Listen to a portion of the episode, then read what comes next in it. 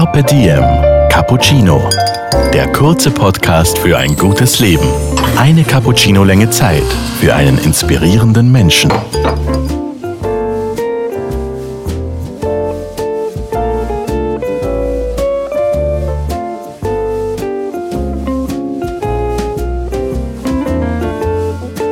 Heute Daniela Zeller im Gespräch mit dem Arzt und Yogatherapeuten Peter Pöck.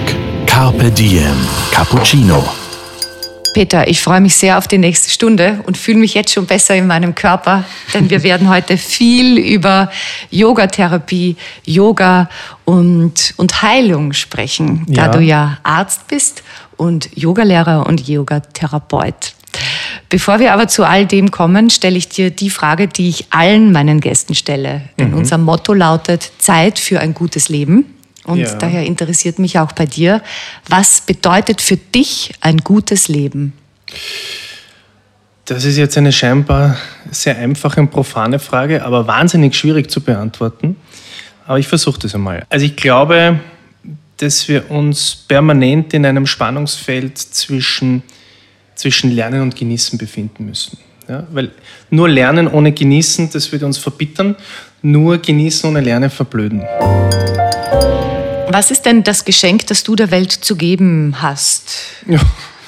Oder anders gefragt, ja. Hm, was, was erfüllt dich mit Sinn? Was möchtest du weitergeben und in die Welt hinaustragen? Das sind schwierige Fragen. Ähm, das ist immer selbst sehr schwer natürlich zu beantworten. Es ist auch manchmal besser, wenn das andere über einen sagen. Aber äh, was kann ich rausgeben? Ich kann einfach rausgeben Zuversicht, glaube ich. Ja ein Gefühl von Zuversicht den Menschen vermitteln, dass es immer weitergeht. Ja, es, ist, es beginnt immer, immer von Null, man kann immer neu starten, man kann immer eine neue Entscheidung treffen. In jedem Tag äh, ist wieder eine neue Chance, um etwas Neues zu vollbringen. Ja. Ist es auch Eigenverantwortung? Also es ist ausschließlich Eigenverantwortung, weil ich kann jetzt als Arzt daneben stehen und kann sagen, Sie müssen das tun, Sie müssen das tun. Aber wenn der Patient das nicht möchte und nicht wirklich die, äh, die Überzeugung hat, dass das jetzt auch wirkt und hilft, dann werden vielleicht auch schulmedizinische äh, Medikamente und Therapien eine Zeit lang hilfreich sein, aber allalong wird sich jetzt am Gesamtbild nicht wahnsinnig viel ändern. Oder es kommen andere Krankheiten dazu oder wie auch immer. Mhm. Ja. Was war in deinem Leben zuerst? Der Wunsch, Arzt zu werden oder die Beschäftigung mit Yoga? Interessanterweise Yoga. Ja, also das ist, ich habe einen relativ lustigen Lebenslauf, weil ich ja zuerst mit Yoga begonnen mhm. habe und dann erst mit 26 begonnen habe, zu äh, Medizin zu studieren. Und ich bin insofern zum Yoga gekommen, als ähm, ich Anfang 20 ähm, Schulter- und Rückenschmerzen hatte. Ich glaube vom Tennisspielen und ähm, wie es dann halt so ist, man probiert halt die unterschiedlichen Dinge aus und geht zu Ärzten und zu Therapeuten und, und, und, und alles mögliche, Massage. Und der Erfolg hat halt meistens so ähm, ja, zwei Tage angehalten, dann waren wieder Schmerzen da. Und dann habe ich ein bisschen verzweifelt und habe mir gedacht, damals, ja, vor knapp 20 Jahren, jetzt schaue ich noch in dieses komische Yoga. Und weil ich mein Lotus sitze, das kann ich eh nicht, war ich unbeweglich, ein bisschen Augen schließen und umsingen, so habe ich mir das vorgestellt. Und dann bin ich da hineingegangen und bin in seine Power-Yoga-Stunde hineingekommen und damals gab es ja noch keine Grundkurse und Einsteigerkurse. Und ich hatte eigentlich hab nichts zusammengebracht, was dort unterrichtet wurde.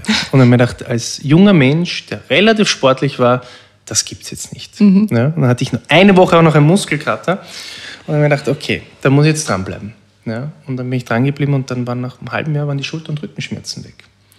Und dann habe ich eben diesen Weg verfolgt und ähm, dann kam irgendwo der Zeitpunkt, wo ich gedacht habe, jetzt möchte ich mehr eigentlich über Gesundheit wissen, jetzt möchte ich mehr über medizinische Hintergründe wissen, weil es ist halt sehr, teilweise sehr oberflächlich auch vermittelt wurde, mhm. einfach weil auch das Wissen ja. wahrscheinlich nicht da war. Und, ähm, und dann habe ich gesagt, so, und jetzt studiere ich Medizin. Und dann habe ich das auch gemacht. Also dich hat das Yoga dazu äh, zum Medizinstudium motiviert und dorthin geführt? Ja, das Yoga und einfach das Wissen darüber, was da jetzt wirklich passiert oder was der Hintergrund ist, warum wir Schmerzen haben, Einschränkungen, warum, warum du jetzt zum Beispiel eine viel bessere Schulterbeweglichkeit hast als ich, ja, warum äh, ja, warum manche kräftiger sind und manche sind besser gedehnt und jeder Körper ist anders und, und was das eigentlich mit uns macht. Carpe Diem. Cappuccino. Gibt es Rituale, die du, die du hast? Also etwas, das du in der Früh immer machst oder zum Mittag, am Abend vor dem Schlafengehen? Äh, also ich glaube, das einzige Ritual, das ich habe, ist, dass ich keines habe. äh, also ich tue natürlich Zähne putzen und so weiter, aber das ist ja jetzt kein Ritual, sondern ist eine Notwendigkeit. Gut, ich rasiere mich jetzt nicht einmal jeden Tag. Also, also wie gesagt, Abwechslung. Ich brauche die Abwechslung. Also mhm. Rituale würden mich jetzt lähmen eher. Oder ja. auch da auf der Ernährungsebene oder so. Auch dort brauche ich Abwechslung. Also ich kann jetzt, kann jetzt nicht eine Ernährungslinie streng befolgen, das, das, das, der drehe ich durch irgendwann. Also auch ja, nicht einmal nicht. Der, der Kaffee, der dir ins Bett gebracht wird in der Früh, so ein Ritual, nicht immer das. Nein. Also ich trinke auch manchmal keinen Kaffee. Wirklich? Ja, also ich mache das immer recht unterschiedlich, ob ich gar nicht Lust habe eigentlich. Ähm, das, oder, was, ich, was ich jetzt mache, ist zum Beispiel dieses relativ bekannte Intervallfasten mit mhm. den Ernährungspausen. Mhm. Das ist etwas, was für mich super funktioniert aus zwei Gründen heraus. Der erste Grund ist, weil ich es mir selber so gestalten kann, wie ich möchte. Ich kann essen, was ich will, ich kann essen, wann ich will, weil ich kann mir das jeden Tag ja quasi mit diesen 16 Stunden Pausen selber einteilen. Und natürlich aus medizinischer Sicht ist es besonders interessant, weil wir dem Darm und überhaupt dem gesamten Entgiftungssystem im Körper eine Pause zur Verarbeitung der Ernährungsstoffe geben. Die Autophagie. Und damit, genau, die Regeneration einfach. Und wir aus guten Studien mittlerweile wissen, dass das Risiko für Herz-Kreislauf-Erkrankungen, Todesursache Nummer eins in unserer westlichen Welt, massiv gesenkt wird und dass das Risiko für Diabetes bei fast null ist dadurch, ja, weil einfach die Bauchspeicheldrüse und der ganze äh, Blutzuckerbereich im Körper einfach in eine Regeneration hineinkommt, nicht so viel arbeiten muss. Wie oft ja. in der Woche machst du es? Ich versuche es jeden Tag zu machen. Es geht natürlich nicht immer, aber meistens schaffe ich es. Und lässt du ja. dann das äh, Frühstück weg oder das Abendessen? Ja, ich brauche überhaupt kein Frühstück. Also ich fange dann zum Mittag zu, an zu essen. Mhm. Ja. Also du bist nicht der Meinung, ein Frühstück muss sein? Nein, das sind, das sind halt solche, wie soll ich sagen, das sind halt immer so diese, diese Redewendungen, die wir da bekommen. Ja, Frühstücke wie ein, wie heißt das, Kaiser, wie Kaiser Mittagessen wie ein König, wie ein König. Und Abendessen wie ein Bettler. Also das ist natürlich, das haben wir so in unserem Kopf drinnen, aber wir brauchen überhaupt kein Frühstück grundsätzlich. Ja, weil, also wenn man es jetzt ganz genau mal wirklich beobachtet, wenn ich was esse in der Früh und normal frühstücke, dann ist es ja etwas, was mich mich persönlich zumindest eher schwächt, ja? Mhm. weil der Darm sofort zum Arbeiten beginnt und der Körper zum Arbeiten beginnt. Und natürlich, wenn ich es jetzt mein Leben lang gewohnt bin, wird es ein paar Tage brauchen, bis ich mich umgewöhne, das ist eh klar. Aber im Grunde brauche ich überhaupt nichts in der Früh. Mhm. Ja. Also ich komme Außer drauf. wenn ich jetzt intensiv Sport mache, natürlich ja. am Vormittag, dann, dann schon. Ja. Aber das ist ja was anderes. Ja, anscheinend brauchen wir viel weniger, als wir denken zu brauchen.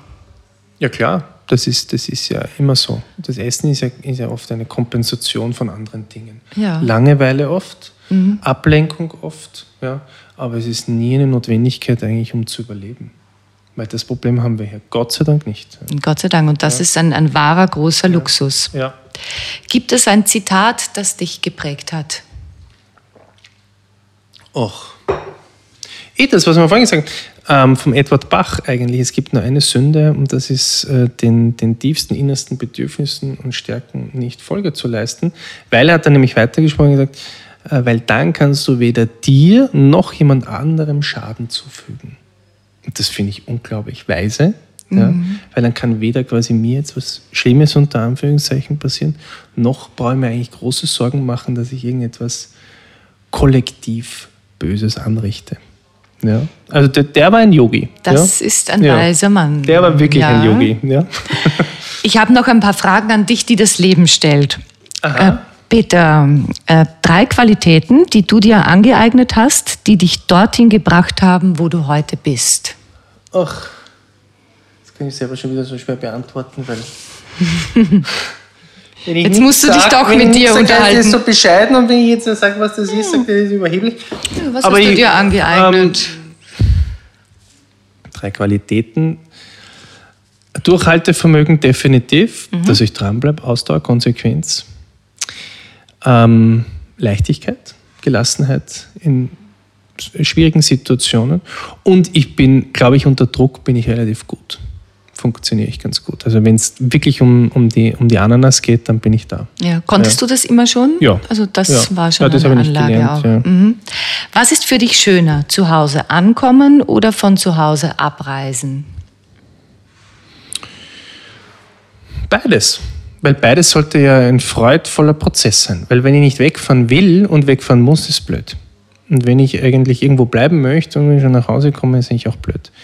Also in dem jeweiligen Moment ist beides toll. Bist du jemand, der Dauerfernweh hat? oder? Nein. Also ich bin, bin ja gerne zu Hause und habe auch gerne mein Umfeld und, und ähm, ähm, so reisen tue ich schon gerne, aber, in geregeltem Maße. Könntest du dir auch vorstellen, woanders zu leben? Im Moment nicht. Nein. War das also, mal weil ich anders? habe jetzt mein Wolltest du mal ins Ausland gehen? Äh, studiert. Studieren wollte ich in, in Amerika damals Medizin, das, Mhm. das äh, hat nicht funktioniert. Aber das wäre jetzt nicht gewesen, weil ich jetzt ins Ausland wollte, sondern weil ich das mal, weil wegen dem Inhalt. Ja. Ja, also ich bin jetzt nicht so der, der jetzt ja, da dauernd irgendwo herumreisen muss. Ne?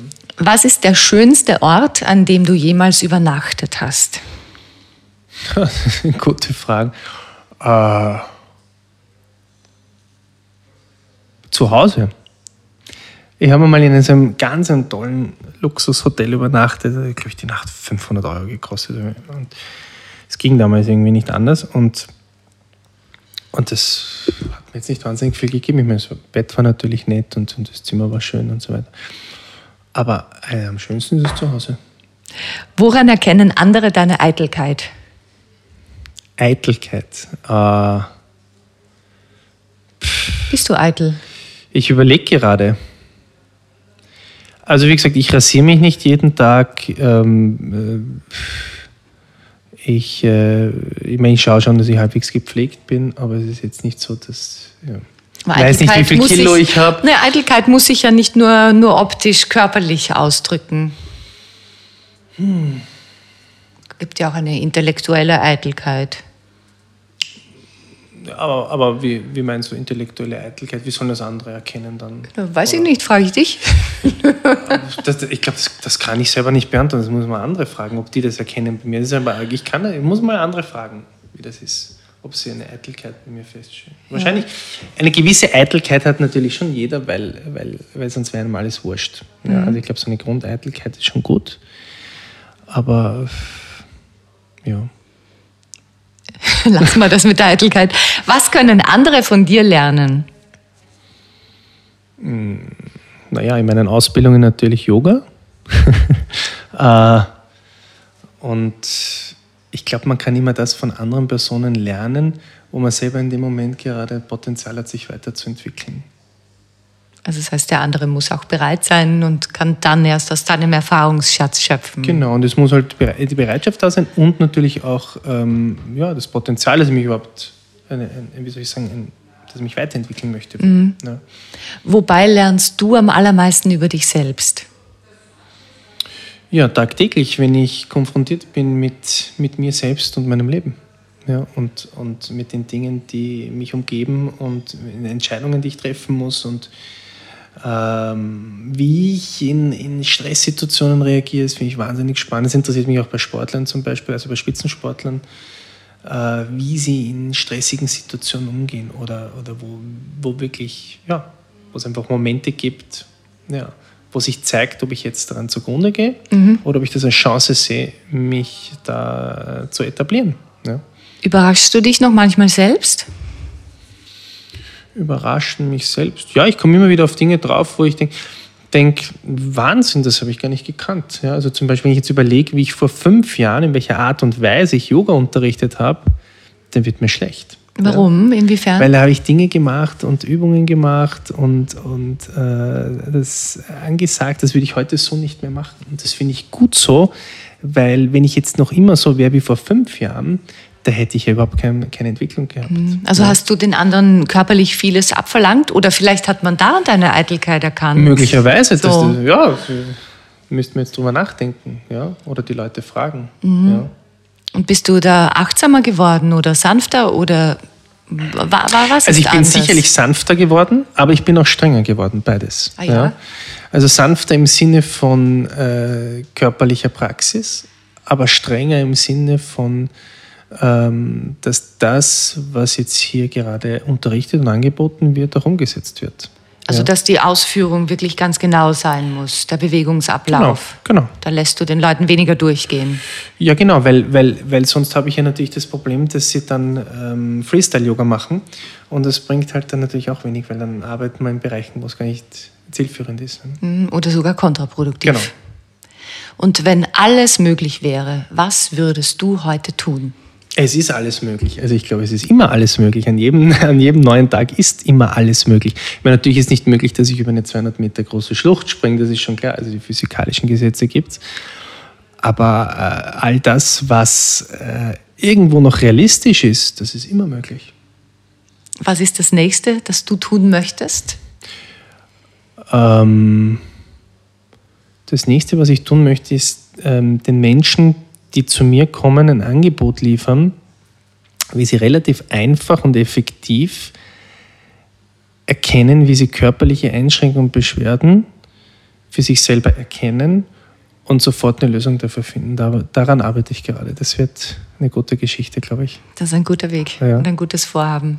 Dankeschön, Peter. Ja, Danke vielen Dank für, die deine Einladung und das Gedanken. nette Gespräch. Ja, es Danke. war, war sehr inspirierend. Danke, Daniela. Dankeschön. Dir hat unser Carpe Diem Cappuccino geschmeckt? Dann gönn dir die XL-Variante. Den kompletten Podcast mit dem Arzt und Yogatherapeuten Peter Pöck auf Soundcloud, iTunes, Google Play oder Spotify. Jetzt abonnieren und liken. Das Carpe Diem Magazin erscheint alle zwei Monate.